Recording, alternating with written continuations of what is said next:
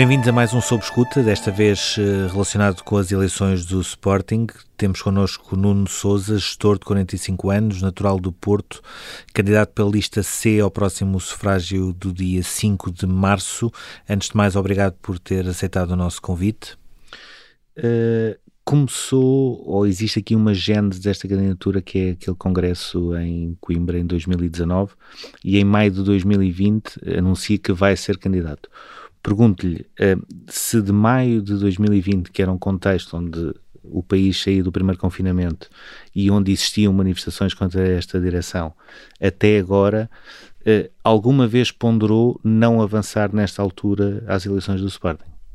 Nunca. Uh, a partir do momento em que nós começamos a, a fazer o caminho, uh, não era qualquer percalço que aparecesse, se fosse da pandemia, fosse de resultados positivos, que há muita gente que pergunta, então, mas os resultados uh, no futebol estão a ser positivos e mesmo assim vocês avançam? Sim, claro, porque o projeto vai muito para além daquilo que são os resultados e foi bastante ponderado e havia uma massa crítica bastante grande daquilo que é o, o, o projeto que nós, que nós temos e as pessoas que estão envolvidas e, portanto, como acreditávamos e acreditamos uh, profundamente que o caminho é este que nós preconizamos, em momento algum uh, hesitamos em, em seguir em frente e cada vez até nos sentimos com, com mais força e com mais vontade. E uh, antes, em 2018, e Frederico Varandas, no debate que houve na Sporting TV, já falou nisso, um, ehm, já tinha aparecido uh, numa altura particularmente conturbada em termos institucionais. Pergunto pa para esclarecer o que é que, qual foi naquela altura o papel de Nuno Souza e o que é que defendia naquela altura uh, nas visitas que fazia uh, a Alvalade. O que eu defendia era tão simplesmente que uh, os candidatos que estavam a ser impedidos, assim podemos dizer, os sócios que estavam a ser impedidos de, de apresentarem uma lista, puderem no fazer. houve recolhas de assinaturas de diversos associados para pedir à Assembleia Geral para se clarificar quem podia ir e quem não podia. Como, se, como nos lembramos, uh, houve suspensões, mas suspensões feitas por um, por um órgão que era transitório, que era o Conselho de Fiscalização, porque estavam vários órgãos de missionários e, portanto, nós achávamos que naquele momento quem está transitoriamente nos cargos tomar decisões tão fortes como impedir listas de irem para a frente mereciam outra atenção e, era isso que eu estava envolvido. Mas no fundo... em consonância com o Bruno Carvalho e Carlos Vieira, ou uh, num movimento à parte? Era, era um movimento de sócios e nunca, nunca esse movimento estava, eh, estava preso a, a, qualquer, a qualquer figura. Ou seja, eram sócios que estavam a pedir, porque estatutariamente está, está previsto com uh, mil votos se pode pedir uma Assembleia Geral e aquilo que nós estávamos a fazer era tão simplesmente uh, pedir uma Assembleia Geral. Depois, uh, com isso também, obviamente, houve um reconhecimento, se assim podemos dizer, por parte da, da lista de, que Bruno Carvalho estava a defender naquele momento e, e, e, eu fui, vá lá, o mandatário, uma vez que estava na, naquela situação, de ir também entregar um, a, a, lista que, a qual Bruno Carvalho se estava, se estava a pretender entregar para, para se candidatar. Tão simples quanto isto. Portanto, o que eu digo é que uh, eu estava, e não me arrependo nada daquilo que fiz, estava, a meu ver, a, a tentar fazer aquilo que era uma pacificação do Sporting. E acho que foi um erro estratégico quem impediu que aquilo acontecesse, porque se todos pudessem ter ido a eleições, a clarificação seria total ao, nível, ao nível das urnas. E, portanto, muito daquilo que é uma clivagem que ainda hoje existe e um machado de guerra, se calhar, que está eh, ainda não está enterrado, melhor dizendo assim, uh, poderia ter ficado muito clarificado com as eleições, se tivessem sido aquilo que nós achamos que era uh, umas eleições livres, com todos a poderem concorrer-se, todos os sócios que, que, que quisessem. Em 2018 uh, votou na Assembleia Geral Destitutiva? Votei. E votou a favor ou contra? Votei contra. A, a minha posição sempre foi muito clara. Uh, eu acho que, e esta é de princípio, e, e, nunca ninguém me ouviu dizer, por exemplo, durante este mandato, embora, embora uh, já estivéssemos a lançar uma alternativa, que o mandato devia ser, uh, não devia ser levado de Frederico Varandas até ao fim. Achamos nós somos institucionalistas uh, e, portanto, eh, nós achamos que os mandatos devem ir até ao fim. E, e um, achava, eu, pelo menos, achava que uh, não ia ser nada bom haver uma destituição, assim como não sou nada a favor de haver expulsões, uh, porque o, o Sporting deve ser uma coletividade de sócios e, como tal, as coisas devem ser institucionalmente resolvidas.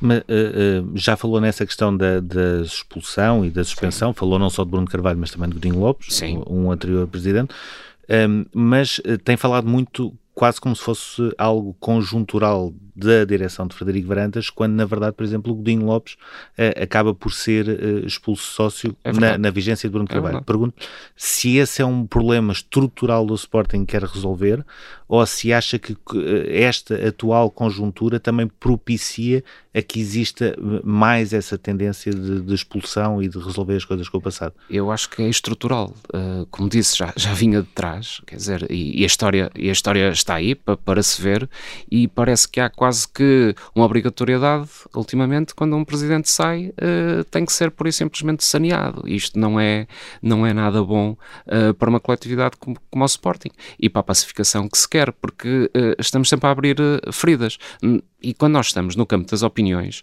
obviamente que uns gostam mais da atuação de uns do que de outros, e, e, e depois podermos uh, usar aquilo que é uma opinião uh, para fazer expulsões e tentar dramatizar as questões, a, a nosso ver está totalmente errado. E por isso é que uh, a nossa opinião é, é, muito concreta, que é uh, fazer com que o regulamento disciplinar do Sporting só permita expulsões no caso de, e só se, houver uma, uma, uma sentença uh, transitada em julgado em que as pessoas que são alvo do, do inquérito de expulsão tenha sido comprovadamente em tribunal que prejudicaram dolosamente ou culposamente o, o Sporting. Isso são, coisa, são duas coisas um bocadinho distintas, ou seja, uma coisa é, é a justiça uh, cá fora, outra coisa é a justiça no Sporting e existe, digamos assim, esse tribunal que se chama Conselho Fiscal uh, e Disciplinar. Sim. Uh, mas, perante, há, mas há diversas, sim, mas há diversas penas, não é? A expulsão é, é como se fosse a pena de morte dentro de um clube. E, portanto, muitas das vezes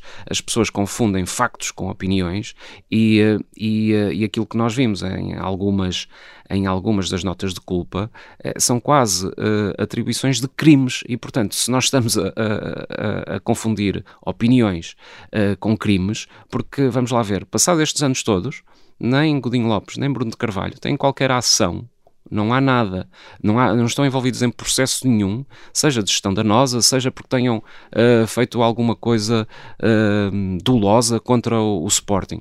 Uh, aquilo que nós temos é opiniões. Podemos achar que Godinho Lopes esteve melhor ou pior e Bruno Carvalho também naquilo que é a sua atuação, mas dentro daquilo que, a, a nosso ver, é uma gestão. E, portanto, se amanhã uh, andamos a perseguir todos os presidentes, todas e quaisquer ações de gestão podem ser criticáveis, obviamente, uh, mas daí a serem crimes ou factos, uh, factos que levem à expulsão, acho que temos que entrar numa normalização daquilo que é a democracia do Sporting. E, e acha que eles foram expulsos pelo que fizeram ou pelo que poderiam fazer, nomeadamente a hipótese de haver recandidaturas?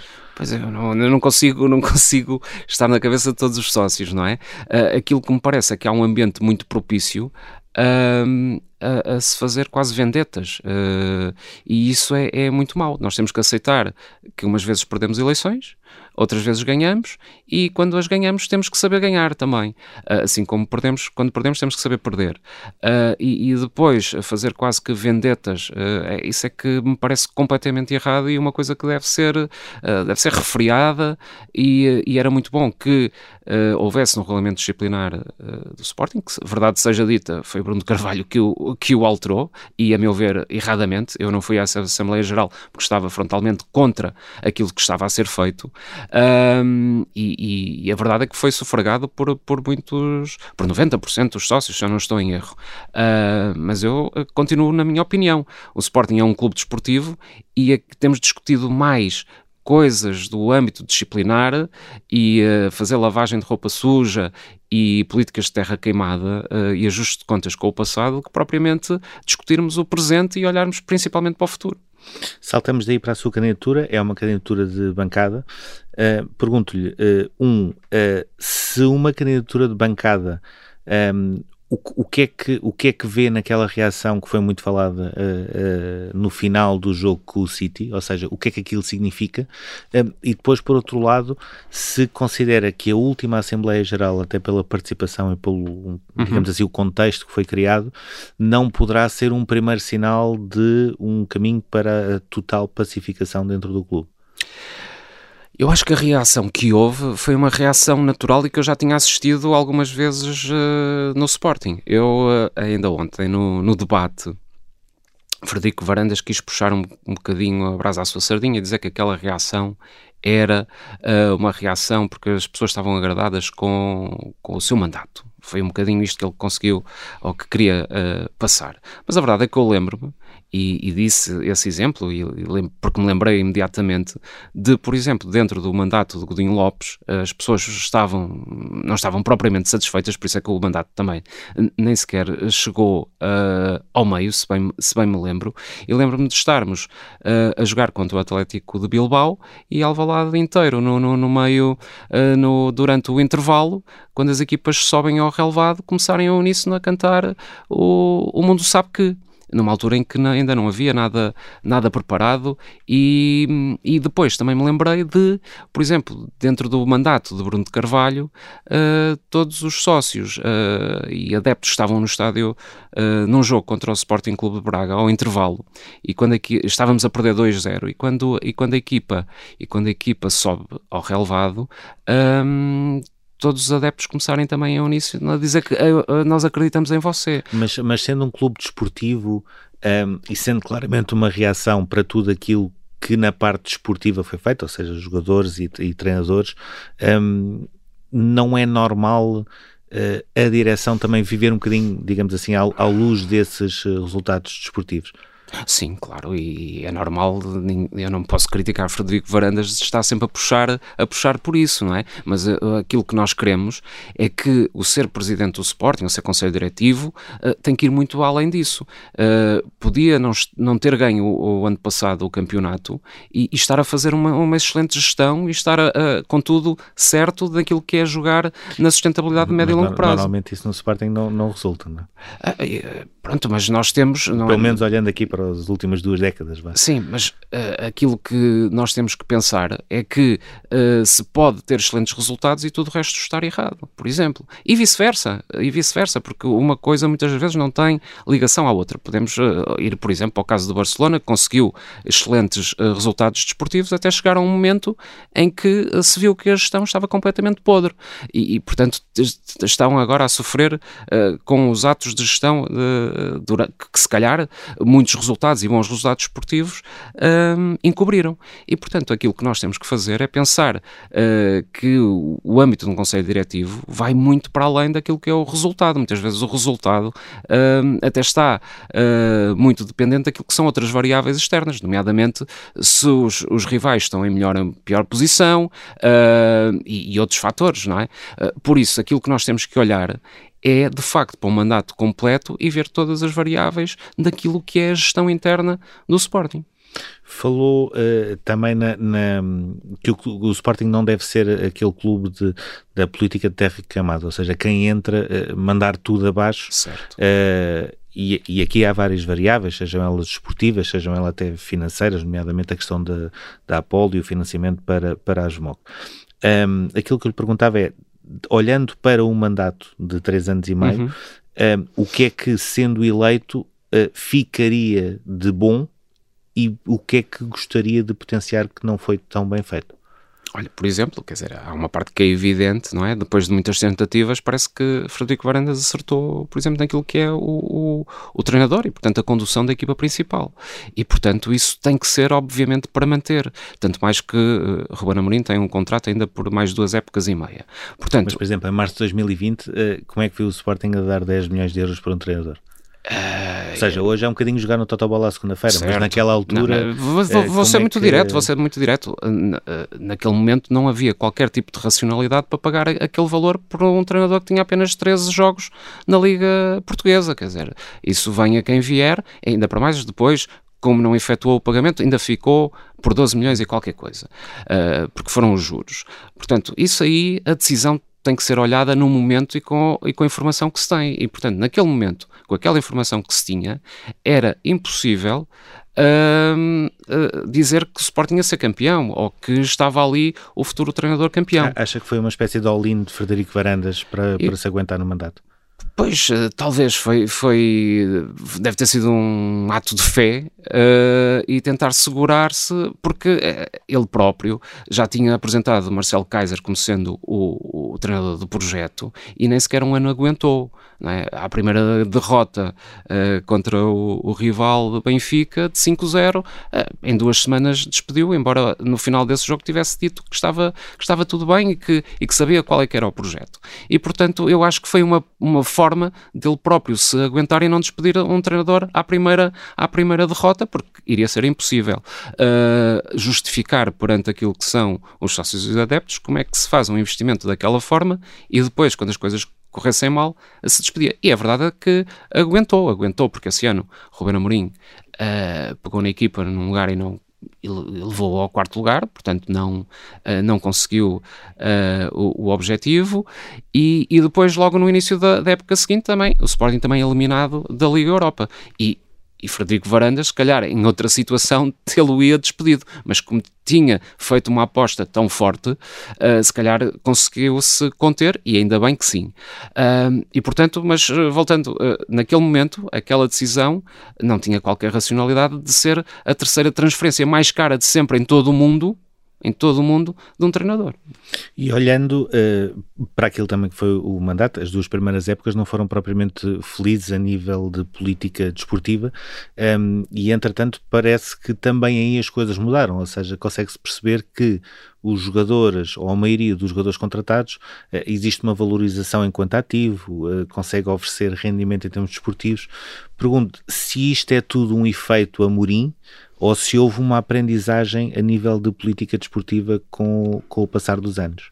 Eu sou de gestão, não é? Portanto, eu estava muito habituado na minha vida académica depois na minha vida profissional a olhar para modelos. E quando nós estamos a olhar para modelos e vemos que há uma mudança de comportamento, vamos tentar ver qual foi a variável que explica essa mudança de comportamento. E é tão evidente uh, que, neste caso, e raramente é assim, Atenção que raramente é assim. Normalmente os modelos têm diversas variáveis que, até muitas vezes com sinais contrários, explicam o um modelo. Neste caso, parece tão evidente que houve ali uma mudança uh, muito forte com a entrada deste treinador, uh, e aliás, vê-se que não foi só ao nível da, da, daquilo que é a gestão da equipa profissional de futebol masculino começou-se a ver uh, Ruben Amorim, até por falta de comparência do resto da estrutura, a assumir, se calhar, uh, outros é cargos. É quase um manager. É quase um manager. Uh, uh, nos Sportingistas diz-se um bocadinho na brincadeira que é o diretor de comunicação do Sporting e, portanto, aquilo que nós vemos é que houve ali, de facto, uma grande alteração entrando Ruben, Ruben Amorim. E foi isso que, que foi o ponto de inflexão, para continuarmos aqui no, nos modelos, foi é, o ponto de isso é inflexão. é bom ou ou isso é bom no presente e pode ser nocivo no futuro? Eu acho que se houver um retraimento tal de uma estrutura e, e passar Ruben Amorim a ser um bocadinho aquilo que Paulo Bento chegou a, a assumir uh, na primeira década deste século, em que víamos que havia uma ausência de um diretor uh, desportivo, havia a ausência de um diretor para o futebol, um administrador para o futebol e até do, do presidente, que até se gabava na altura uh, de ir quase tempo nenhum ao Sporting, como se fosse um part-time, vemos que depois há um desgaste muito forte daquilo que é o treinador. E, portanto, nós o que temos que fazer, e depois, claro, obviamente, isto depois também tem repercussões naquilo que é o seu foco, naquilo que nós pretendemos, que é uh, o jogo, e como o Ruben Amorim dizia muito bem, uh, de 3 em 3 sempre a somar. E, portanto, isto só é possível se ele estiver completamente focado nestas questões e não estar focado em questões laterais. Uh, não é, não me parece que seja por vontade de Ruben Amorim, mas sim porque, por e simplesmente, tudo à volta se retrai e vive um bocadinho à, à sombra daquilo que é a excelente ação de Ruben Amorim. É, é por isso que defende, eh, em termos de modelo uh, para o futebol, uh, a presença de um diretor, mas também de um team manager, além do. Portanto, já anunciou Augusto Inácio como o seu conselheiro em termos de Sim, política assessor, desportiva. É um, pretende um diretor de futebol que não certo. sei se será ou não uh, o Guiana, que é nesta altura o, o, digamos assim, o diretor Sim, desportivo. é um diretor desportivo, eh, defende um diretor desportivo para ter as relações com o mercado e, portanto, também nunca esteve Mas muito defende bem o definido. Viana ou defende uma outra figura? Eu, uh, eu uh, não tenho nada contra o Viana, se as coisas estiverem a funcionar bem e depois de entrarmos, falarmos e, e for isso que as pessoas todas da estrutura querem e para jogarmos a equipa, não há nada uh, contra continuarmos com, com a figura do Viana como diretor desportivo. E esta figura do team manager uh, já tem nomes ou tem um o, perfil? O Sporting neste momento já tem um team manager, só que lá está, não aparece uh, e por isso é que eu não queria estar aqui a falar muito daquilo que são as funções de, dos membros atuais, porque afinal de contas estamos em competição e as pessoas têm os, as suas funções lá dentro e muitas das vezes nós que estamos fora não nos apercebemos disto. Mas a verdade é que o Sporting tem um team manager, também tem um diretor desportivo. Aquilo que nós advogamos é, além destes, haver um general manager que tomasse conta do futebol e de preferência se sentasse uh, no Conselho de Administração. E é este, esta figura aqui uh, que nós pretendemos uh, procurar em primeiro lugar, vamos procurar dentro da estrutura daquilo que é o futebol do Sporting. A nossa primazia será sempre ver se dentro pode haver a reorganização de, de, de pessoas, uh, ou então pode haver um perfil identificado, e isso temos que trabalhar também com aquilo que são os recursos humanos do Sporting. Uh, Mas não consegue ver para isso. já uh, o regresso de mais alguma figura como o Inácio? A estrutura do futebol? Não, não, não, nem sequer foi a nossa preocupação neste momento. Neste momento, aquilo que nos preocupa, tal e qual como foi com o nosso programa eleitoral e, aquele, e o processo que nós tivemos desde 2019, 2020, foi primeiro construir a, a base das ideias e só depois irmos às pessoas. Tipicamente, eu sei que as pessoas fazem o contrário, que é, vamos juntar estas pessoas e agora vamos ver como é que vamos arranjar aqui uma estrutura eh, para encaixar estas pessoas. Isso está, está totalmente errado. Primeiro temos que pensar, e foi isso que pensamos, qual deve ser a estrutura, quais as funções que cada eh, membro dessa estrutura deve ter e depois sim vamos à procura desse, desse perfil. E se esse perfil existir dentro do Sporting, uh, a primazia vai para pessoas que estejam já dentro do Sporting. Pode ser realocação de funções, pode ser o, o, o, qualquer, qualquer situação que trabalhando com o diretor de recursos humanos uh, se consiga fazer eh, dentro do Sporting. Mais duas questões em relação a, um, ao futebol. Um, gostava de lhe perguntar uh, o que é que há para fazer diferente na formação uh, e dois, como é que se consegue inverter esta política atual do Sporting de comprar muitas vezes 50% do passe percebendo-se que uh, se calhar não é algo que se queira, mas é aquilo que se consegue nesta altura em termos também financeiros. Pois, essa, essa questão da, da, da, da, daquilo que está a passar a ser um paradigma daquilo que são as contratações do Sporting, um, a, a nosso ver, é algo de errado. Porquê? Porque uma coisa é nós fazermos, de facto, uma contratação pontual uh, nesse paradigma. Uh, porque é uma oportunidade de negócio, porque de facto uh, aquele jogador já tem um valor tal que o Sporting não consegue e, portanto, tem que fazer, vá lá, uma partilha de, daquilo que é a mais-valia futura. Como os empréstimos, imagino.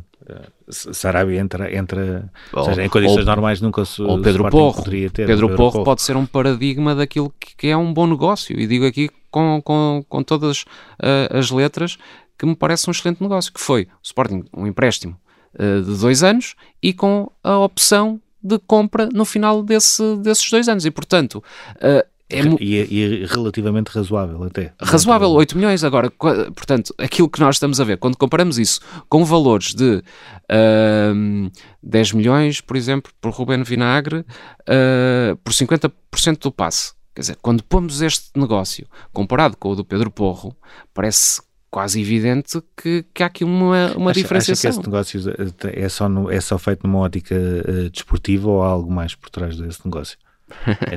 a a sua pergunta a sua pergunta traz uh, traz uh, que no seu subconsciente uh, aquilo que é, é, mais ou menos uh, corrente na mente de muitos sportinguistas, não é? Que provavelmente este tipo de negócios são acertos de vendas uh, realizadas anteriormente. Uh, mas isto lá está, isto, isto são apenas. Porque se calhar também pode ter havido ajudas para valorizar no menos num negócio que poderá chegar quase aos 50 milhões de euros. Pois lá está, mas por um porque, lateral. Pois, mas isto fica, fica muito estranho, então, nós estarmos a anunciar grandes vendas por um lado e depois uh, irmos fazer compras sem racionalidade. Se calhar era muito mais simples, então, nós falarmos verdade, sermos transparentes e dizermos as coisas claramente, do que estarmos todos a pensar nisso e, e ninguém falar. Uh, mas a verdade é que uh, não é só o Ruben Vinagre, o Marcos Edwards também foi 7,5% por 50% e, portanto, quando quando comparamos com aquilo que foi o negócio do Pedro Porro, uh, parece que fica aqui um bocadinho desequilibrado ao nível daquilo que é racional, económico e, e decisão de gestão. E a nível de formação, o que é que pondera uh, mudar, melhorar ou acrescentar? Sim, a, a formação uh, é, é é a menina dos olhos dos sportinguistas. Portanto, aquilo que está no nosso programa é que nós vamos financiar uh, a formação como uma prioridade. E o que é que eu quero dizer com isto? Todos os anos, a fazer o, o processo de orçamentação, orçamental, com certeza há muitas decisões que são quanto é que eu vou pôr na formação ou quanto é que eu vou pôr na, na, naquilo que é o, o, futebol profissional. A nossa opção vai ser sempre, sempre que houver uma disputa, por exemplo, de um milhão, e nós estivermos a discutir o orçamento do próximo ano e dissermos assim, ah, gostávamos de ter, por exemplo, um milhão aqui para o recrutamento de novos talentos. E tivermos um pedido, por exemplo, do futebol profissional a dizer, eu gostava aqui de um milhão para recrutar um jogador uh, quando nós já temos, por exemplo, 23 na equipa principal, a nossa primazia vai ser para onde? Para pôr esse milhão na formação, investimento para o futuro, apostar na sustentabilidade de médio e longo prazo uh, e não olhar tanto para o curto prazo, que é o que tipicamente acontece e, uh, naquilo que é o, o, futebol, porque há muito, esta, há muito esta visão resultadista e no curto prazo e que não há tempo para nada e os resultados é que, é que mandam. Mas eu acho que as pessoas são inteligentes. Se nós formos a uma Assembleia Geral e dissermos isto muito claramente aos sócios e pusermos à votação qual é a nossa política desportiva e dissermos, e nem, nem é preciso ter números em concreto, se nós dissermos para o ano nós achamos que devemos de aumentar, por exemplo, 10% aquilo que é o investimento em recrutamento e na rede de scouting da formação. Sim, se os sócios disserem que sim, a partir daí também são mas, corresponsáveis. Mas não acha que nestes últimos anos já houve isso? Já, seja, já, já. A nível de infraestruturas, foi-se uh, redimensionando, digamos assim, a academia, mudando relevados, etc. Uhum. Mas a nível de scouting e a nível de organização, um, acha que uh, uh, se deve fazer mais ou ainda não foi feito o que é necessário? Em termos de organização, eh, isso, isso só, só lá chegando depois, o que eu sei é que houve, ao longo do tempo, houve sempre excelentes profissionais, isso é comumente conhecido, porque senão o Sporting não tinha produzido os talentos todos que, que teve ao longo, ao longo do tempo. E, portanto, não foi só o ano passado uh, que o Sporting fez uh, subir muitos e bons talentos para a sua equipa principal. Uh, não nos podemos esquecer nunca que em 2016 cerca de 11 jogadores uh, que estavam presentes na, na, na, seleção que ganhou o Euro, o, o Euro um, eram, eram formados no, no, Sporting. Infelizmente o Sporting nem sempre tirou o melhor partido naquilo que é a sua equipa principal, mas isso é outra história. Uh, portanto, houve sempre excelentes técnicos, houve sempre uma excelente estrutura uh, física. Obviamente, todas as estruturas precisam de manutenção e, portanto, isso pareceu-me quase uma guerra que não faz sentido nenhum. Obviamente, com uma estrutura feita em 2002, quando chegamos a 2020, é preciso manutenção. Portanto, estarmos a falar disso uh, como se estivéssemos a falar das obras que fazemos lá em casa, porque passado 20 anos, os azulejos da casa de banho já, já, já, já precisam de, de uma, de uma reforma. Quer dizer, uh, nós temos que ir muito além disto. O que eu estava a dizer aqui no, naquilo que é o investimento é precisamente nas redes de scouting, porque já o, o mestre Aurélio Pereira dizia que cada vez mais o, aquilo que é o recrutamento que é a fase, é a fase essencial daquilo que é de ter os talentos, cada vez isto acontece mais cedo uh, e já começa a acontecer até ao nível dos 8 anos. E, portanto, conforme nós vamos descendo na idade, mais capilaridade é precisa e muitas das vezes mais investimento, porque a base da pirâmide tem que ser bastante alargada. Portanto, o Sporting tem que ir buscar uh, muitas crianças, para depois que a, a, a pirâmide afunilar. Mas na idade de 8 anos há uma grande incerteza naquilo que é saber se passado 10 anos vão dar jogadores profissionais ou não. Portanto, quanto mais nós nos aproximamos da base, mais investimento tem que ser feito naquilo que é o recrutamento e a seleção. E é precisamente aí que nós dizemos que é preciso investir uh, nas redes, na, na, naquilo que são os, os, técnicos qualificados para fazer esta detecção e a seleção. Uh, lá está, vão demorar 10 anos a colher os frutos, pois vai, mas daqui a 10 anos uh, os frutos serão colhidos e com uma grande vantagem competitiva pelo lado do Sporting, porque tem, de facto, um passado naquilo que é a formação de excelência. O que é que, para, para terminar aqui o capítulo do futebol, um, o que é que faria de diferente depois de tudo o que aconteceu no Dragão Ou uhum. seja, na conferência de imprensa, o que é que faria de diferente? Um, e dois, uh, onde é que acha que o Sporting tem falhado em relação uh, à forma de reagir ao que se tem passado uh, no futebol português, nomeadamente em relação ao Luís Filipe Vieira? Ora, bem, no Dragão não teria ido àquela conferência de imprensa. A conferência de imprensa que ele se está a realizar é para o treinador. Se eu fosse presidente naquela situação, eu chamava os órgãos de comunicação social ao lado, ou após o Ruben Amorim ter falado, e dizia aquilo que tinha, que tinha para dizer.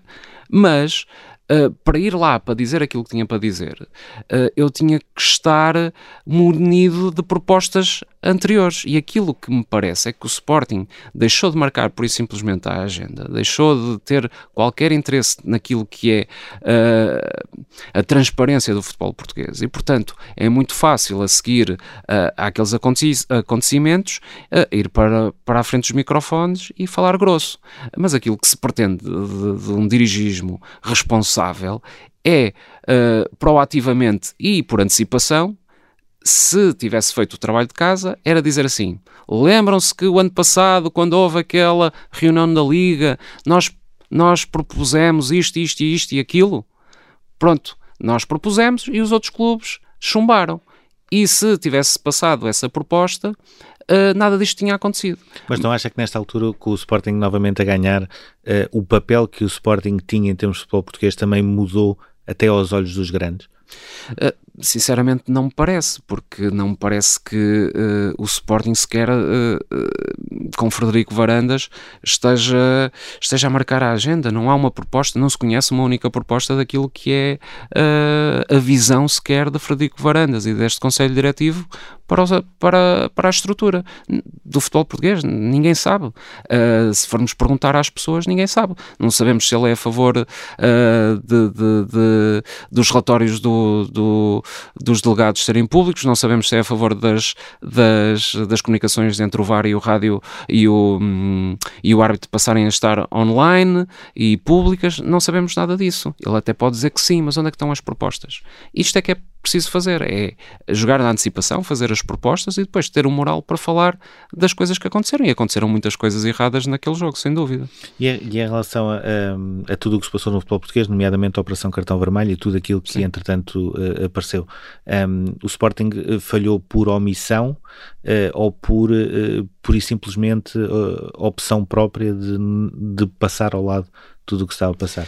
Pois lá está, se, se, optou por passar ao lado tudo o que se está a passar, vai de encontro àquilo que eu disse. Uh, Frederico Varandas e, esta, este Conselho de Administração da SAD e este Conselho Diretivo não marca a agenda e, portanto, estão a acontecer uma série de coisas uh, e, e, e factos mais perto daquilo que é o mandato de Frederico Varandas. Alguns já até a abranger o, o mandato de Frederico Varandas, outros, principalmente, a abranger aquilo que foi uh, o, o, mandato de Bruno de Carvalho, onde Frederico Varandas era uma pessoa da, da, equipa médica e, portanto, era o diretor clínico e, e, e chegou a dizer uh, que sabia perfeitamente o que tinha acontecido no campeonato de 15-16, dizendo que Uh, provavelmente deixando nas entrelinhas que o Sporting tinha sido o verdadeiro campeão e disse que ia dizer o que é que tinha acontecido e depois de ser eleito nunca, nunca mais disse nada.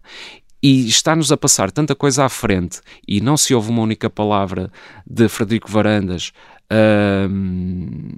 a referir-se, por exemplo, às coisas, à gestão que, foi uh, feita por uh, Luís Filipe Vieira e que prejudicou e muito, por aquilo que nós percebemos, parece ter prejudicado e muito o Sporting, mas uh, constantemente fala de acontecimentos de há 15 anos. Diz que ouviu escutas de há 15 anos no YouTube do, do, de Pinta Costa, mas depois não deixa passar em branco coisas que estão a acontecer agora. E já foi dentro do mandato de Frederico Varandas que o Sporting não recorreu, por exemplo, do processo Etopeira, que implicava diretamente o Sporting. Porque a Etopeira era para, uh, entre outras coisas, uh, as, as tais toupeiras infiltradas no sistema de justiça e, e nos sítios, quer dizer, uma coisa gravíssima. Mas, uh, mas a Benfica acabou por ficar depois à margem do processo. Ficou, mas o Sporting nem sequer recorreu disso. Isso é que é, isso é, que é engraçado, não é? Portanto, uh, é que não se ouve uma palavra que seja de Frederico Varandas sobre esse assunto. E isso é estranho. Isso é estranho quando uh, fala de coisas que aconteceram há 15 anos e não fala das coisas que estão a acontecer e que estão a sair. Parece que parece um bocadinho, aqui com um bocadinho de graça, se quisermos, parece que tem problemas de visão ao perto, mas vê muito bem ao longe. Portanto, o Futebol Clube Porto, uh, os problemas com o Futebol Clube Porto, e é sabido que os atravessou há 15 anos com a Pito Dourado e, e, e, outros, e outros temas, está sempre a chamar à colação isso e, e temas que até já foram julgados, e depois aqueles que estão a acontecer agora, que estão a prejudicar o Sporting neste momento, uh, há, há, todo um silêncio. E isso é estranho, é incoerente. E, e enquanto sócio, uh, quando vê o Futebol Clube Porto, por exemplo, no rescaldo daquilo que aconteceu no Dragão, um, dizer entre linhas que Frederico Varandas acabou por beneficiar da invasão que houve à academia, enquanto sócio, uh, o que comentário é que isso lhe merece? Ou seja, é, é nessas alturas uh, que os sócios se devem unir ou fica a pensar realmente no que é que está ali escrito? Não, eu acho que o Futebol Clube Porto, quando começa a dizer esse tipo de coisas e começa a falar do Sporting Lisboa e assim, está, está a entrar por um caminho de conversa de pátio de escola e de facto não, não interessa a ninguém esse tipo de conversa. Aquilo que eu gostava de ver do Futebol Clube Porto era, se o Futebol Clube Porto tem queixas e acha que tem queixas também sobre aquilo que foi a atitude dos jogadores do Sporting ou dos seus dirigentes, ou quer que seja, depois que eu digo exatamente aquilo que disse em relação ao Sporting, depois que faça propostas e que deixe este tipo de conversa, uh, porque ninguém ganha com isto. E depois chamar Sporting de Lisboa, uh, mudando o nome do Sporting Clube Portugal, uh, é no mínimo deselegante. E vitórias no Lumiar. Pronto, e portanto, estar com esse tipo de conversa, acho que, que eh, se quer que lhe diga, eh, eu, eu sempre, eu que até nasci no Porto uh, e portanto sou um sportingista do Porto e portanto sempre convivi com, com, com muitos esportistas, nem é bem este o timbre que estávamos habituados a ouvir daquilo que era o Futebol Clube Porto. O Futebol Clube Porto era aguerrido e dentro de campo, mas havia sempre um discurso de todos os seus atletas de respeito a, a, quem eram os seus adversários. E isto aqui é um bocadinho juvenil, se assim podemos dizer, este tipo de linguagem que as contas oficiais do, do Futebol Clube Porto fazem na, na, na, uh, nas redes sociais.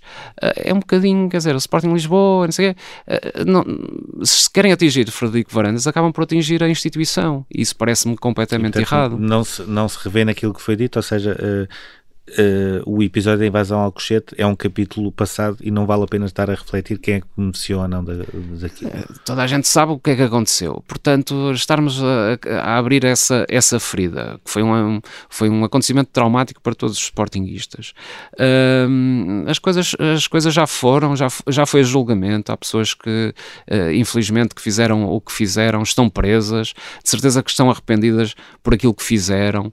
Uh, se o Futebol com o Porto tem alguma, alguma prova, pois que a mostra, é tão simples quanto isto. Eu, eu, assim como eu não gostei das insinuações que recaíram sobre o então Presidente Bruno de Carvalho, também não gosto deste tipo de insinuações. Se o Futebol com o Porto, de facto, tem alguma prova de algum envolvimento, pois que mostre. Portanto, temos é que abandonar este tipo de, eh, de, de, de conversa, porque parece-me parece juvenil, sinceramente. Uh, isto é muita piada quando nós somos uh, adolescentes ou pré-adolescentes e gozamos uns com os outros, com, com os nossos amigos benfiquistas e portistas e dizemos esta, estas piadolas.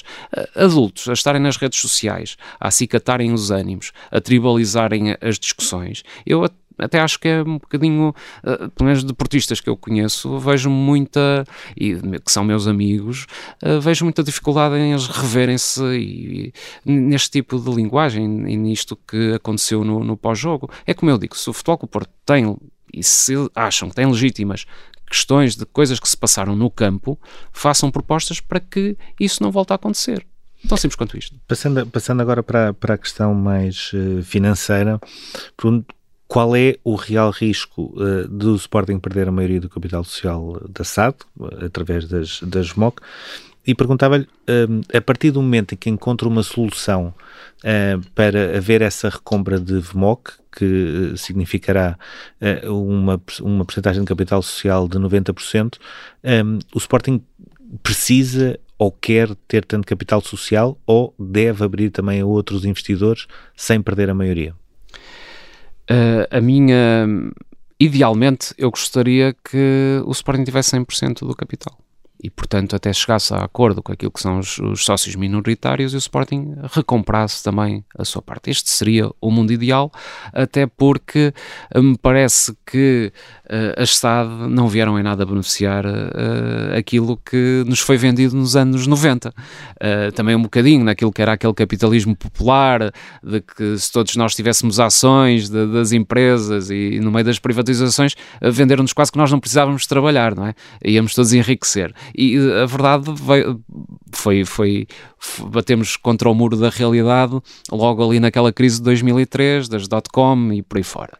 Portanto, uh, isto era aquilo que idealmente e aquilo que nós devíamos de, de, pensar. E durante este próximo mandato, penso que o fundamental é de facto recomprar os VMOC e solidificar aquilo que é a estrutura financeira do Sporting. Mas ainda não tem nenhum parceiro, ou seja, vai à procura do parceiro para comprar, não tem ainda nenhum parceiro garantido para o fazer. Não, não, e seria populista fazer de outra forma, porque uh, não há nenhum parceiro que comece a estudar o que quer que seja sem ter a informação uh, de tudo aquilo que são as demonstrações financeiras, até, até ao balancete mais descrito, até aquele plano de tesouraria mais, uh, mais bem feito mas, daquilo que mas, é o por clube. exemplo, dentro, dentro do, de, desse regresso a uma ideia do, do ter 100% da maioria, do capital social da SAD, pergunto, um, ehm, se nesta altura os bancos já colocaram a fasquia nos 40 milhões e não nos 135, que seria de facto um certo, esforço financeiro correto. grande, um, ehm, pergunto não seria mais fácil vender um jogador e canalizar automaticamente pois, a aí, verba toda para aí? Certo, aí é que está a questão, é que não pode ser assado a comprar uh, os VMOC, tem que ser o clube ou o SGPS que é participado a 100%,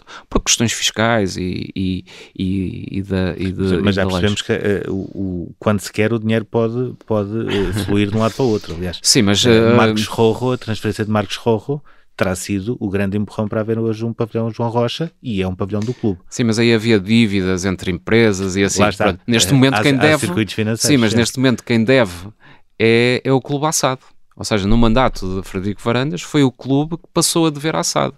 E portanto é, é, é, é muito complicado. É uma situação muito complicada.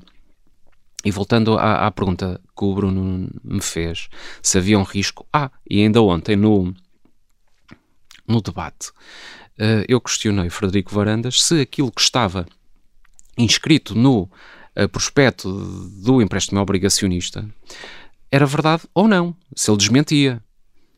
Eu tenho a certeza que é verdade, porque a CMVM não deixaria passar uma mentira, não é?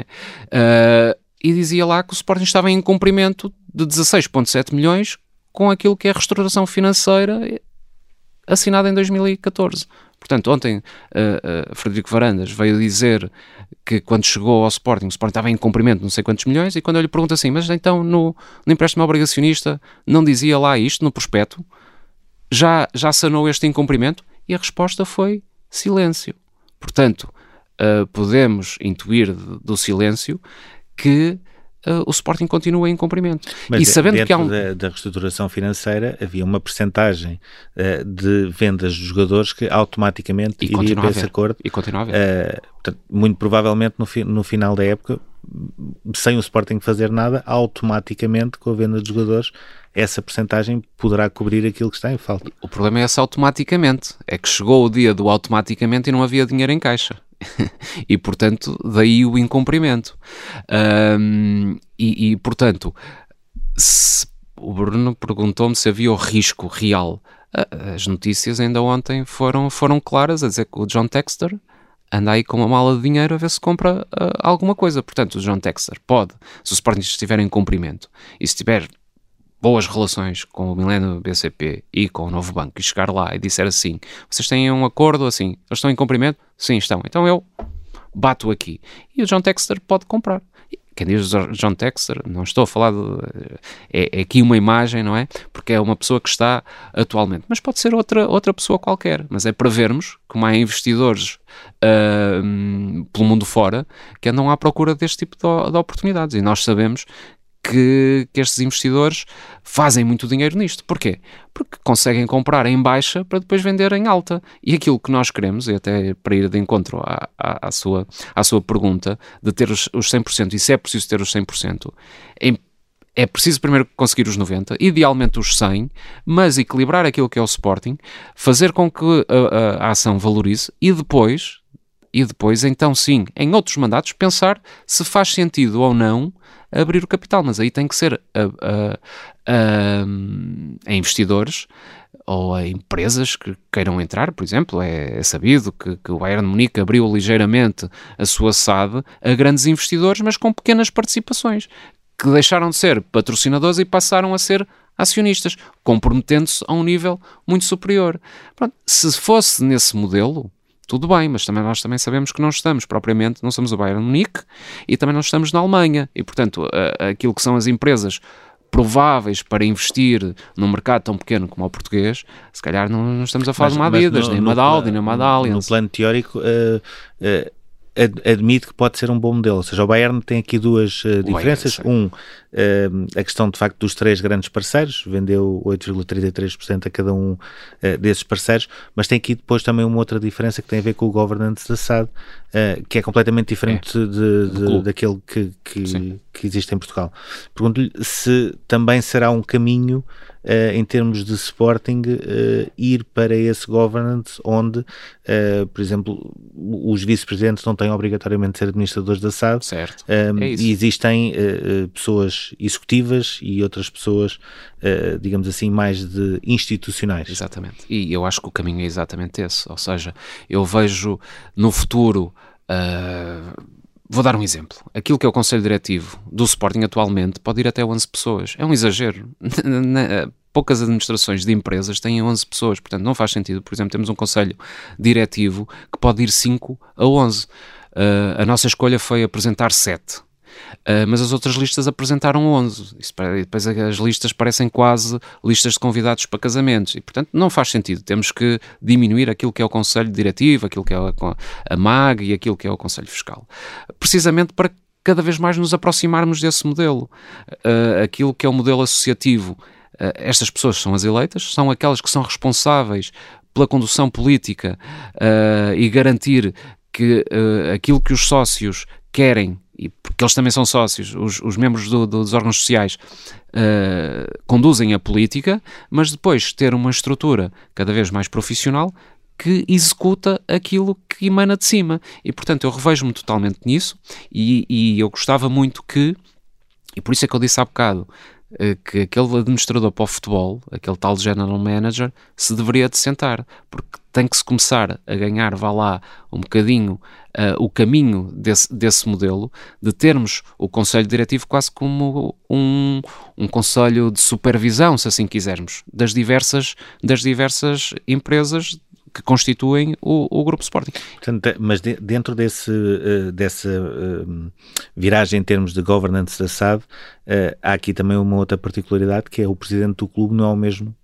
que o Presidente da SAD em certo. termos operacionais. O Executivo, certo. Um, também, também consegue ver assim o Sporting, Consigo. ou seja, o Presidente, por exemplo, se, se uh, Nuno Souza for Presidente do clube, haver uma ou outra pessoa que seja Presidente Sim. da SAD? No, no, futuro, sem dúvida. Eu acho que tem que ser dados, começar a ser dados eh, estes passos e lá está. E o Conselho Diretivo do Sporting começar a ser como, uh, como existem em grandes empresas, quase como o Conselho Superior de Supervisão e depois termos aquilo que é a Comissão Executiva a trabalhar. E, portanto, aí, uh, lá está, o Presidente continua a ser uh, aquele que é eleito pelos sócios, mas depois, no dia a dia, quem está presente é, são os administradores que foram escolhidos por este Conselho Superior, que foi o Conselho que foi eleito pelos sócios.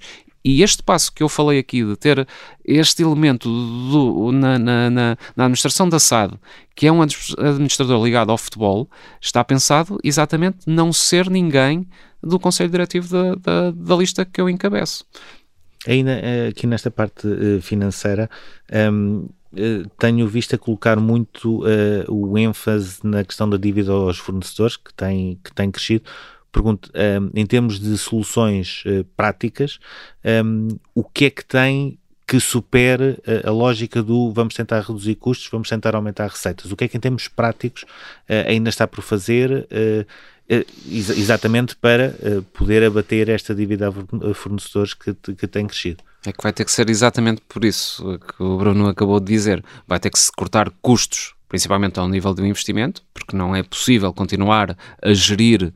Mas consegue, por exemplo, detectar onde é que se consegue cortar agora, por exemplo, o futebol passou de 75 para 60 milhões. Certo. Uh, em 3 anos foi, foi, foi, foi baixando lentamente. Mas menos do que isso já Sim, mas eu estou falando, certo, mas eu estou falando na parte de investimento. Se nós queremos fazer realmente uma aposta naquilo que é a formação, nós temos que lançar mais talentos vindos da formação que substituam aquilo que seriam uh, fazer contratações. Eh, porque aquilo que está na conta de fornecedores são as contratações feitas e os pagamentos das comissões. Quer dizer, não há pagamentos nenhums. Estão lá na conta de fornecedores, estão por pagar um, aos clubes e aos agentes. É tão simples quanto isto. Basta ir lá ver e está lá o rol.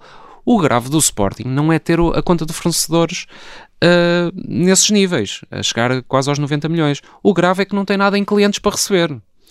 E, portanto, aquilo que é a, a, a, dívida líquida e o fundo, o fundo de maneio está completamente negativo. Porque se nós tivéssemos 120 milhões para receber, por exemplo, de transferências que, que já fizemos, uh, o saldo seria 30 milhões positivos. A verdade é que temos 5 milhões para receber, pelo menos no último relatório e, e, contas. E isto é que faz, isto é que é o drama. O Sporting tem gerido um bocadinho os seus pagamentos uh, para fazer a gestão da, da tesouraria. E por isso é que é tão importante fazer a reestruturação financeira de uma forma a equilibrar aquilo que é o financiamento. Mais, mais uma neste caso.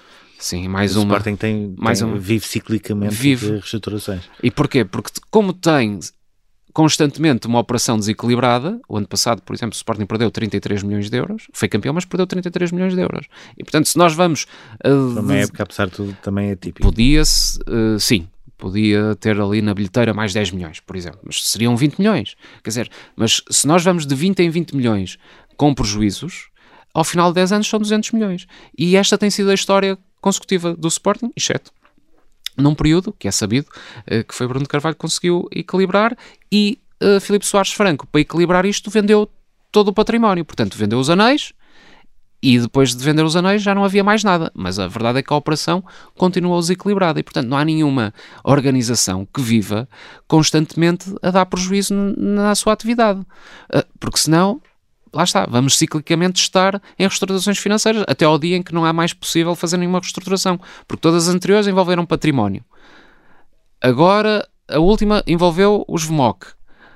A, a seguir vai-se envolver o quê? O que tem que haver é com uma consciência que uh, se o Sporting uh, fatura naquilo que são uh, os direitos televisivos, a bilhética e a sua linha comercial, por exemplo, 100 milhões, estou a dizer um número para ser, para ser mais fácil, não pode estar a gastar 120 todos os anos, porque ao final de 5 anos tem 100 milhões de passivo acumulado.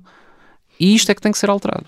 O, o, tenho aqui algumas uh, perguntas soltas agora. Um, a primeira tem, tem ainda a ver com a parte das finanças. Uh, fala muito da parte da digitalização e da importância da digitalização. Uh, no seu programa tem também a possibilidade de estudar uma recompra do Alvaláxia. Pergunto, em termos de digitalização, um, o que é que tem preparado e quanto é que isso poderá render em termos eh, práticos, em termos de quantos milhões é que o Sporting uhum. conseguirá mais, uh, e se a parte do Alvaláxia está ligado também ao facto de, pela primeira vez, durante muitos anos, uh, começar a ver uh, o início da construção de, de, casas que poderá ali potenciar toda aquela claro. zona, nomeadamente um centro comercial, que sem casas ali ao pé é diferente. Óbvio, o, o Bruno apanhou perfeitamente a, a questão, não é? Era, era, era importantíssimo fazer essa, essa recompra porque, obviamente, aquilo, tudo aquilo que é aquela urbanização ali e ter escritórios e ter habitação e ter comércio, obviamente vai valorizar o, o imóvel que é o Alvalax e, portanto, uh, pode-se estar a perder uma excelente oportunidade de encontrar um parceiro e revitalizar o Alvaláxia e conseguir instalar lá um projeto uh, pensado uh, estruturado com um parceiro forte. E obviamente que uh, aquilo que é capacidade económica ou financeira neste momento do Sporting só pode ser com um parceiro, porque o Sporting não tem capacidade para o fazer. Portanto, temos que encontrar esse parceiro que esteja habituado a fazer gestão deste tipo de infraestruturas e, de alguma forma, o Sporting ser a marca que dá o grande, o grande empurrão e, claro, depois uh, de forma contratual, tentarmos ver como é que a relação, no longo prazo, tentar voltar a ter dentro do seio do que é o património de, do Sporting o Alvaláxia. E a outra questão era as receitas e a digitalização. Que vem da digitalização, por exemplo, a, a, app Sporting, que, que nesta altura, uh, em condições normais, não seria um tema propriamente muito falado, mas que nesta uh, campanha tem sido. Pergunto, por exemplo, quanto é que custa uma app Sporting uh, no seu projeto e quanto é que poderá depois uh, render uh, para amortizar o, o uhum. investimento e para potenciar receitas. O nosso estudo, e fomos nós que começamos a trazer para, para cima da mesa isto. E, e porquê? Porque estava numa das promessas, e bem, de Frederico Varandas em 2018, depois, em 2020, fez um papel que lhe chamou Estratégia para o Futuro, onde reafirmava que a digitalização e a app em concreto era um, era um ponto importante. Agora, em janeiro, foi um canal privado de, do Cabo uh, afirmar que, afinal, fazer uma app é caro, e, mas, curiosamente, no final de janeiro já tinha mudado outra vez de opinião e voltou a inscrever no seu, no seu programa uh, a dizer que que era importante ter uma app. E nós sempre mantivemos a nossa opinião. É super importante. É que não é importante, é super importante. Porque tudo aquilo que é, eh, e basta ver eh, todos os comparativos, eh, eu estou a dizer comparativos para não dizer benchmark, porque eu não gosto de usar este tipo de, de, de jargão uh, corporativo. Mas vá lá, todos os benchmarks que nós estudamos, e estudamos vários, e aquilo que é os ecossistemas digitais, porque a app muitas das vezes é só a, a face visível, porque o interface da app tem que ter o CRM, tem que ter uh, o programa da bilhética, tem que ter uh, o, o, sistema de faturação daquilo que é a loja online, tem que ter a cadeia logística integrada, tem que ter isto tudo. Portanto, aquilo que nós vimos, tipicamente os clubes fazem, é, um, é, é, é, é investir cerca de 4,5 aquilo que são os seus resultados operacionais de um ano no investimento. O que no Sporting, grosso modo, se quisermos dizer que o Sporting tem mais ou menos 100 milhões, poderia querer dizer que todo este ecossistema, para ficar no, naquilo que é a tecnologia de ponta, uh, porque é isso que os outros clubes estão a fazer, teríamos que investir 4,5 milhões. E isto pode parecer caro, mas isto é um investimento. Se analisarmos aquilo que é fazer a app e a app começar aos pouquinhos, porque na, na, na metodologia Agile atualmente começa-se a fazer as coisas por, aos pouquinhos e, portanto, não é logo um Big Bang de fazer ali uh, um grande investimento. Uh, podemos, com pouca, uma centena de milhares de euros, duas centenas de milhares de euros, ter uma app extremamente funcional para começarmos a, a, fazer o investimento inicial e começar depois a, a, criar todo o ecossistema à volta. E dentro e, desse estudo tem o, o, quanto, é que, quanto é que potencialmente sim, poderá atingir? Sim, sim. Aquilo que nos mostra, aquilo também é os comparativos internacionais, é que as receitas de merchandise uh, começam a aparecer 50% delas via app, ok? Portanto, aquilo que nós esperamos é que estas 50% eh, obviamente vão canibalizar um bocadinho aquilo que é a linha de receitas atual, mas potencializa potencializa mais. Portanto, o Sporting Uh, se olharmos para aquilo que são os nossos rivais, o Sporting está muito abaixo. Portanto, há, há aqui um, um, potencial enorme, uh, um potencial enorme de crescimento uh, na linha de, de, de, merchandise. Aquilo que nós apontamos é que provavelmente estes 50 vai, vai corresponder porque não só aquilo que é as lojas físicas vão aumentar, mas também porque em cima disso vamos ter outro tanto naquilo que vem da app. Portanto, nós estamos a imaginar que 50% daquilo que sejam as receitas de merchandise de futuro venha 50% das lojas físicas e 50% da app. E, portanto, achamos que é fundamental ter isto e o break-even será feito muito rapidamente. Depois, também temos a, a questão de tudo o que é a sponsorização e a publicidade feita numa app. Ora, vou, só dar este exemplo. O Sporting tem 2,5 milhões de uh, followers no Facebook uh, esses 2,5 milhões de followers estão a dar exatamente 0 euros ao Sporting. Quem agradece muito que estejam lá esses é o Sr. Zuckerberg, uh, que, uh, pelo que sabemos, não é sportinguista. E, portanto, e, portanto, aquilo que nós temos que, que pensar é uh, trazer estas pessoas que estão, por exemplo, nas redes sociais e trazer para a app do Sporting. E a partir daí começamos a conhecê-las e a partir daí podermos uh, fazer diversos programas, desde, desde transformá-los em meros uh, uh, users que estão re registados na app para, para serem, por exemplo, uma categoria que nós queremos lançar, que é de sócio adepto, que será ali aquela, aquela, aquela categoria uh, inicial de entrante uh, que, tem, que tem o registro e tem uma série de informação que tem que ser dada uh, ao Sporting e assim sucessivamente alguns conteúdos até chegar àquilo que é sócio efetivo, onde poderá ter depois acesso a conteúdos premium e por aí fora. E portanto, aquilo que nós temos que fazer é trazer estas pessoas para aqui e depois dizemos aos nossos sponsors quando conseguimos trazer estes 2.5 que estão no, no Facebook, por exemplo, para dentro da app, vai haver uma capacidade negocial com aquilo que são os nossos sponsors enorme. E aquilo que nós vemos lá fora, lá fora se chamam os subscritores, nós aqui chamamos a figura de sócios. Uh, quando nós tivermos uh, centenas de milhares de pessoas registadas e se soubermos quem são, quais são as suas preferências, eh, porque afinal estão num ambiente seguro sportingista, e pudermos dizer aos nossos patrocinadores: olha, está aqui esta informação, uh, e eles quiserem fazer publicidade, aquilo que nós vemos naquilo que são os comparativos lá fora é que 40% do que são as, as receitas de publicidade vêm também da app. E portanto não estamos a explorar aqui uma, uma fonte enorme, nova e que sem dúvida é de futuro. Queria olhar aqui também para uma outra situação que também já envolveu um estudo que tem a ver com um, o número de votos uh, uhum. por uh, anos de filiação, que é algo um, que de facto é, é, é, estruturante, ou seja, era um, foi algo que já foi mudado em já. 2013, salvo erro. Ou 12, 12. Uh, entre 2000 e, Sim. Entre, foi no mandato no de, de Godinho Lopes. De Godinho Lopes. Um, aquilo que eu lhe pergunto é como é que chega a esta nova uh, reestruturação a nível de uh, número de votos antes de filiação uh, e se não o preocupa, e eu vou, vou dar, uhum. por exemplo, este exemplo prático, um sócio com 4 anos passa a ter 10 votos. Um sócio com 4 anos gastou 624 euros em cotas. Uhum. Alguém que queira muito ficar com o Sporting um, consegue, com 3 milhões de euros, ter 5 mil sócios uh, a pagar, o que daria 50 mil votos. Uh, Sim, acha mas... que esse sistema uh, está tudo pensado?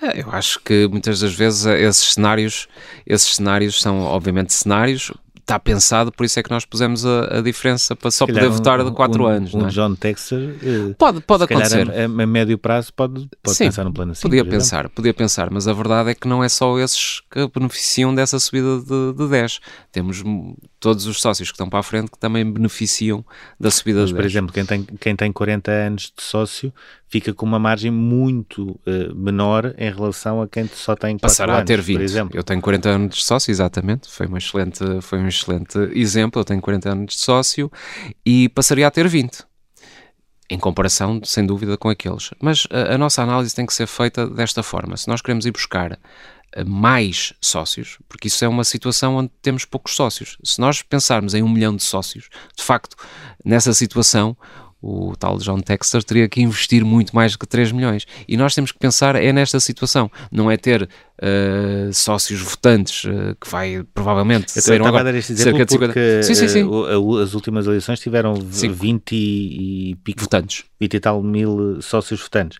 Se alguém partir com 5 mil já, já leva ali, lado, já leva ali já uma é uma de conforto significativa. Já, já, já. Por isso é que nós temos que jogar isto é uma das medidas precisamente para fazer com que a base de sócios cresça. Uh, porque uh, o ponto de situação atual e o estudo que nós fizemos é o seguinte: os 11% de sócios mais antigos, no qual eu já me incluo, uh, têm 30% do, do, do colégio eleitoral. Portanto, o peso dos 11% mais antigos tem 30% do peso dos votos. E os 60% dos sócios mais recentes, os 60% têm exatamente os mesmos 30%. E, portanto, isto é um desequilíbrio tal que faz com que haja uma grande distorção e que fique longe aquilo que é a vontade popular daquilo que é o, o, o colégio eleitoral. Aquilo que nós estamos a dizer não é passar imediatamente para a paridade 1 igual a 1. Nós estamos a fazer aqui... Acha, acha que isso faz sentido a médio prazo? Eu acho que... Num clube como o Sporting, eu... o Futebol Clube Porto, por exemplo, tem isso. Pois tem isso, e até hoje nunca aconteceu nada de hostil a, a esse nível. Um, portanto, eu acho que se calhar no longo prazo, daqui a 10 anos, quando estivermos aqui a falar, vai-nos parecer uh, uma coisa uh, natural a sociedade evolui, as mentalidades evoluem e se calhar vamos ver que esses perigos que são receios que, que, eu considero que sejam naturais. Eu próprio também fui evoluindo no, no meu pensamento por ouvir diversas, diversas pessoas, diversos sócios, uh, diversos pensamentos, diversas linhas um, e, e, portanto, fomos evoluindo. E aquilo que, por exemplo, na construção deste, deste programa eleitoral, uh, porque nós na nossa equipa, nas pessoas que nós ouvíamos, tínhamos aqueles que eram um sócio ou uma sócia, um voto, porque fala, falavam da, da, da, da, democracia plena, daquilo que é a, a, a, aproximação ao que é a sociedade civil, e havia aqueles que estavam no não, isto não tem nada a ver com a sociedade civil, isto é um clube, isto é uma coisa restrita, isto não tem que ter propriamente as leis uh, e, e, e, as regras da República. E portanto, nós, o que nós tentamos fazer foi sentarmos todos à mesa e, e desenharmos aqui algo que fosse o caminho para uma maior equidade. E portanto, acho que nós conseguimos ter aqui o para a equidade, até porque o sistema de voto do Sporting atual não é só por antiguidade, é que tem a ver com antiguidade e dinheiro.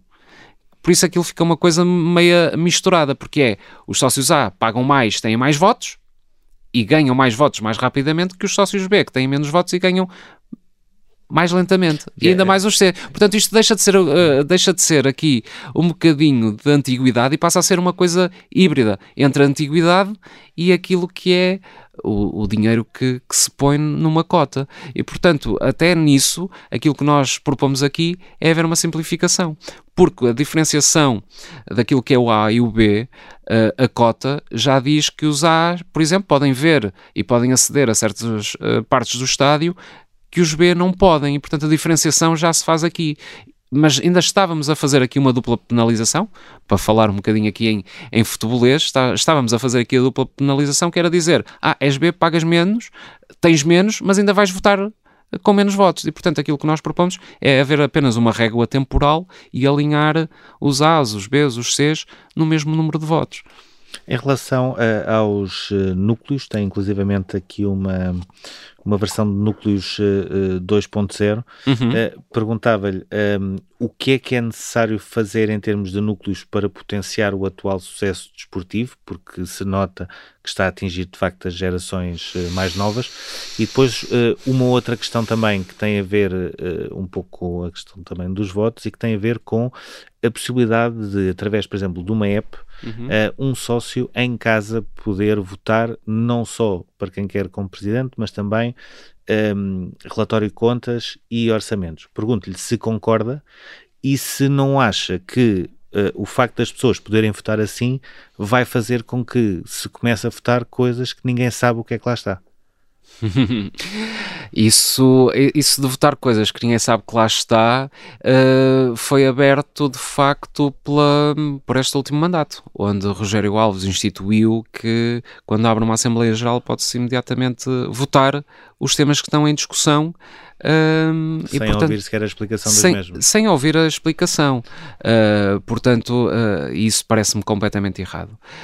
aquilo que nós advogamos é que no futuro e conforme a tecnologia vai evoluindo e cada vez há uma tecnologia mais, mais poderosa uh, baseada em blockchain e nós, nós sabemos que, por exemplo, os bancos estão a fazer grandes investimentos para que as transferências bancárias e assim passem a estar assentes nesta tecnologia e, e, e que seja mais, mais robusta e menos suscetível a, a fraude e por aí fora. Portanto, quando essa tecnologia estiver, e já há várias experiências pelo mundo fora uh, desta tecnologia e em, e em, associações, por exemplo, nos Estados Unidos, no Canadá, uh, aquilo que, que, é, que são... também em países, salvo na Estónia. Na, sim, na Estónia até uh, as eleições, as eleições já o são, mas é um bocadinho, é um bocadinho também com o cartão, com o cartão com o cartão de cidadão que fazem, ou seja, nós poderíamos perfeitamente, eu eu hoje em dia já assino os contratos que tenho que assinar com a chave móvel digital e portanto, e, e, portanto a tecnologia está cada vez, aliás, em Portugal até já se pode, as pessoas até já se podem casar,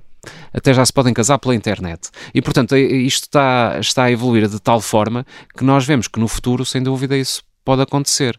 Essa parte daquilo que é uh, a discussão, pois as tecnologias também nos mostraram, uh, e até agora na pandemia, que se consegue, por exemplo, trabalhar perfeitamente à distância. E aquilo que nós vemos é que num futuro, não está aqui, mas o que podemos antecipar, por exemplo, daqui a partir de 2026, é que uh, os sócios em casa podem perfeitamente estar a assistir àquilo que é e a receber informação, mas isso também parte muito do clube. O clube tem que facilitar a informação e não acontecer como acontece atualmente, que muitos de nós vamos para as Assembleias Gerais e até bem pouco tempo éramos obrigados a ir ao centro de atendimento uh, para. Uh, é que nem podemos tirar uma foto ou, ou é, tínhamos de tirar apontamentos de documentação para vermos o tipo de, de opacidade que é uh, a, a, vida do Sporting. Felizmente, no, no, na última Assembleia Geral já foi enviado, depois de, de muitas reclamações nas redes sociais, foi enviado um, a documentação para, para os sócios em questão. E, portanto, se nós vivermos numa era de transparência, numa era de, de mais proximidade, eu não, daqui a uns anos não vejo problema nenhum dos sócios estarem, por exemplo, em casa e assistir a, a, às Assembleias Gerais e, no final da Assembleia Geral, poderem votar à distância. Mas, sempre assistindo e sabendo o que é Sempre que assistindo e sabendo o que, o que está, obviamente. Uh, uh, depois, aquilo que é, eu acho que era fundamental, e isso já está previsto naquilo que são os estatutos do Sporting, e estava previsto no programa eleitoral de Frederico Varandas, era que nós, neste momento, devemos estar a ter a possibilidade de votar nos núcleos e para pegar nos núcleos. E ontem também referi isso. Uh, os núcleos estão um bocadinho ao abandono e fazer novamente a mesma promessa ou, ou ter-se esquecido da promessa e agora dizer, não, porque afinal eu não quero fazer bem isso, o que eu quero mesmo é ir para, para aquilo que é a tecnologia e, e à distância. Mas quer dizer, uh, podia ter feito imediatamente isto, que era, por exemplo, ter um núcleo uh, em cada zona do país. Descentralizar. Descentralizar. Uh, por exemplo, e, e, nada disso foi feito, e era tão simples ter tomado esta medida. De, Deixe-me, eh, para terminar, só uma pergunta muito rápida sobre as eh, modalidades. Eh, cada vez mais são chamadas modalidades amadoras, mas são cada vez mais profissionais, profissionais. e mais caras, também dispendiosas, o que aparentemente poderá não ser um problema, porque como a receita vem da cotização e o número de sócios pagantes estão a aumentar, portanto, haverá mais receita para, para acompanhar essa progressão. Pergunto, olhando para o seu programa, uh, dentro deste contexto, porquê é que entende que deve ser uh, extinto o cargo de Diretor-Geral das Modalidades, tendo em conta o dinheiro que já, que já uh, existe e que, números redondos, já vai para os 10 milhões de euros. Porque aquilo que passou a acontecer com, com esse cargo é que começou a haver uma deslocalização daquilo que eram uh, os funcionários do Sporting para esta, para esta nova estrutura. E, portanto, aquilo que aconteceu foi começar a haver uma segmentação lá dentro de, da estrutura do Sporting uh, de, de, pessoas afetas apenas àquilo. Uh, eu sou muito mais por uma, por uma estrutura funcional, se assim quisermos, em que o marketing trabalha independentemente se é para as modalidades ou para o futebol, em que a parte comercial trabalha independentemente do que é modalidades ao futebol, em que a logística trabalha independentemente do que é, e aquilo que começou a haver-se foi uma separação completa e eu acho que há muito mais benefício se houver aqui um trabalho conjunto, porque o Sporting é só um. Sporting é o todo. Não há futebol para um lado, não há uh, modalidades de pavilhão para o outro e depois modalidades individuais e, e, fora de pavilhão e olímpicas, se assim quisermos, para o outro. Isto faz sentido, é ser tudo trabalhado de uma forma conjunta e por isso é que nós advogamos a extinção dessa Direção-Geral das Modalidades, que é uma coisa diferente de ter um diretor coordenador das modalidades, mas não precisa de ir buscar uma pessoa à, à parte financeira, uma pessoa ao marketing, para criar ali um, um silo, porque isso é completamente errado uh, nas empresas uh, hoje em dia, e o Sporting, embora seja um clube, nestes temas daquilo que é gestão, tem que ser visto com as melhores práticas, e portanto hoje em dia nós temos que trabalhar é com equipas multidisciplinares e não em silos, e aquilo que estava a acontecer era haver um silo separado, e parece que não deu uh, grande resultado uh, este, este modelo de gestão, tanto mais que uh, quando nós estávamos a preparar isto era o, que, era o que nós advogávamos e parece que Frederico Varandas até terá desistido de, desta medida neste, neste, neste novo programa eleitoral porque deve ter visto aquilo que, que, nós vimos, é que não era um modelo que fizesse sentido. Ficamos por aqui em mais um Sob Escuta, desta vez com Nuno Souza, candidato da lista C às eleições do Sporting, no dia 5 de março.